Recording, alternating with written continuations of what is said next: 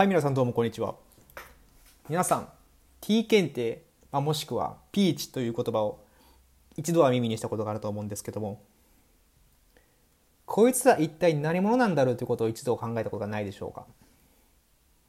いや、もちろんね、まあ、研究論文に引っ張りだこなピーチと T 検定でございますから、まあ、表のこういったところに入っている P バリューであったり、まあ、文章上に入っているこういった P がピーチであるということ、まあ、そして、まあ、ピーチが0.05以下、まあ、研究分野にとは0.01の時もありますけども、ピーチが0.05以下だったりすることによって研究結果が有益であるということは言えると。まあ、そういったことから研究者はピーチに夢中になるということは皆さんよくご存知だと思います。なんですけども、なぜピーチがここまで研究者をかきたてるのか。ましてピーチとは一体何者なのか、何を表しているのかということは意外と分かってるようで、具体的に説明してって言われると、うん、なんか、あれよ、あの、大事なやつよ、みたいなね、ことになると思うんですよね。まあ、全員が全員とはもちろん思ってはないですけども、まあそうなりがちだと思うんですよ。まあというわけで今回ですね、ピーチとは一体何なのかということをもうちょっと具体的に説明していこうかなというふうに思います。まあもう最初にズバリピーチは何なのかということを話してしまいますと、例えば A 君、A 軍 B 軍があった時に、この2つの間に本当に違いがあるのかということを調べる値というのがピーチです。まあ、ちょっと言い換えると、あ、ごめん。この研究結果、優位さあるって言ったけど、実はごめん。たまたまやったわ。みたいなことが起こってしまう可能性がどれぐらいあるのかということを示しているのが、ピーチでございます。はい。まあ、もちろんこれでははっきりしないと思うんで、もちろん具体的に話をしていくんですけども、まあ、まず最初にちょっと堅苦しい説明からしていこうかなというふうに思います。はい。まず、キムカスっていうことを聞いたことあると思うんですよね。まあ、キムカスと何かっていうと、さっき言った A 軍 B 軍の2つの間に違いはないと仮定する仮説でございます。まあ、これは研究者が仮に違いがあるというふうに仮定、思ってても、一旦キムカスを立てます。そして T 検定をして出てきたピーチが、そのままキムカスは嘘だということを言ってくれれば、じゃあキムカスは棄却されたから2つの間には優位な差がありますねと。キムカスは正しくなかったですねというふうに言うことができるというシステムになっております。はい。では続いてね、もうちょっと噛み砕いて説明していきますと。お、失礼しました。まあ、これで優位な差がある。また英語では significant difference というふうに論文の中で書くことができるんですね。はい、それでは噛み砕いた説明をしていこうかなというふうに思います。まあ、今回はですね、都会ヤンキー A 君と田舎ヤンキー B 君の例を挙げて話をしていこうかと思います。はい。まあ、都会ヤンキー A 君、都会ヤンキー B 君、お互いに自分の字は負け知らずだというふうに言ってるわけですね。なんですけども、こっちは都会だと。ヤンキー A 君は言うと。ただ、田舎ヤンキー B 君は、都会であると田舎だと関係ないと。負け知らず同士、差はないだろうと。いうふうに、どっちが強いのかというこの実力差を争うようになってしまいましたと。まあ、ただ、まあ、都会と田舎だけはちょっと遠いんですよね、この二人。なんで、なんとかガソリン代を出さない、遠出しないで、この A と B の僕らの実力差を競えないかというふうに考えたわけです、この A 君 B 君は。とてもスリムなヤンキーですよね。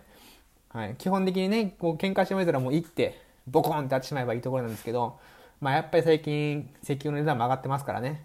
できるだけガソリン代を抑えたいという人でもスリムなヤンキー A 君 B 君でございます。まあ、ただどうしようかと考えたときに、東海ヤンキー A 君、非常に嫌を出します。そうだと。立地のいい隣町、ヤンキー C っていうのがあるだと。これなら両方とも電車で行けるし、そんなに電車賃も高くないからいいだろうと。だから C との成績で比較しようじゃねえかというふうに提案して、おお、なるほどなと。田舎ヤンキー B 君もそれで T 検定で決めようじゃねえかと。いうふうに話になりました。まあそうですね、田舎ヤンキー、あ、立地のいい隣町ヤンキー C 君に関してはまあ、なんて話な話だった話ですし、まあ、ヤンキー A 君、B 君、非常に賢いですよね、ここら辺が。まあ、非常に尊敬するヤンキー A 君、A 君、B 君なんですけども、まあ、こういうふうになりましたとしましょう。この状況においてですね、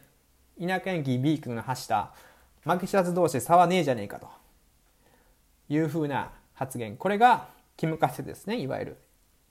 キム仮説。微妙にね、言い言いにくいに皆さん噛まないようにお願いしますね。はい。まあ、これがキム仮説ですね。これに対して、まあ、例えば C 君との成績がこういうふうに出ましたと。なりましたと。あもちろん、あの、本当は、これは数値化、数値じゃないと T 形点できない。まあ、統計なんでね、T 形点できないんですけども、まあ、ここはちょっと簡略化して、こんな感じで書きます。はい。で、これを、この結果を T 形点にかけました。そしてピーチが、その差はあるよというふうに言ってくれれば、A と B の間には、実力差があるということが、A と B の間、A か B 君に戦いを申し込みに行かなくても、C 君の隣町に行くだけでわかると。まあ、一方で、ピーチが、これわかんねえわ、みたいな数値になれば、A と B との実力差はわからないというふうになりますと。というわけでですね、まあ、T 検でとピーチがあることによって、ヤンキーたちはガソリン代を支払わずして、お互いの実力差を確認することができると。つまりは、地球にも環境にも優しいということが T チとピーチの必要な理由でありますと。まあ、こういったことからね、研究者はこぞってピーチをなんとか計算して、なんとかヤンキーたちが簡単にね、ガソリン代を支払わずして、実力差を確認できるようにしてやれないかということのために日々尽力してるわけでございます。研究者の皆さんありがとうございますということでね、なわけあるかと言うてるわけなんですけども、はい、もちろん違いますと。はい。はい、T1PKD が必要な理由は、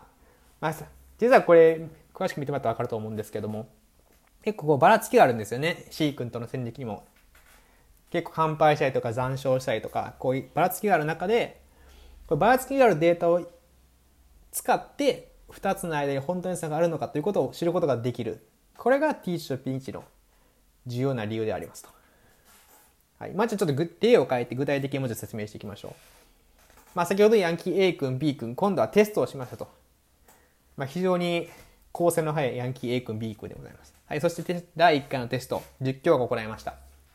その結果、A 君の平均値が65点、B 君の平均値が55点でありましたと。はい。で、平均値を見るともちろん10点の差があって、A 君の方が賢いんじゃないかというふうに思うんですけども、これを T 検定した結果、仮に P, P 値が0.05以下であれば、P 値は差があるよと。つまりこれは偶然 A 君が10点、今回だけね、10点平均値が高かったんじゃなくて、A 君が本当に賢いと言えるよというふうに言ってくれます。逆に P が0.05より大きければ、ちょっとこの差は、この10点の差はたまたまかもしれないねというふうに P 値は言ってるわけでございます。はい。まあ、実際にこの点数をあの Excel に入れて T 検定できるのでやってもらえばわかると思うんですけども、実はこれ P 値0.129なんで、0.05以上なんですよね。なので、10点の平均差、平均点の差はありますけども、これに関しては、たまたまだったというふうに T 検定の統計の結果言えるというふうになります。はい。で、ここで出てきた0.05という数字、これ何を意味しているのかと。この P 値というのは一体何を示しているのかということを具体的に話していきますと、まず P 値とはキムカスが正しい確率でございます。はい。つまりどういうことかというとですね、P 値が0.05であれば、キムカスが正しい確率が5%ということを意味していますと。つまり A と B の差がない可能性が5%というふうに言います。つまり95%はそうじゃないわけなんですね。ということで、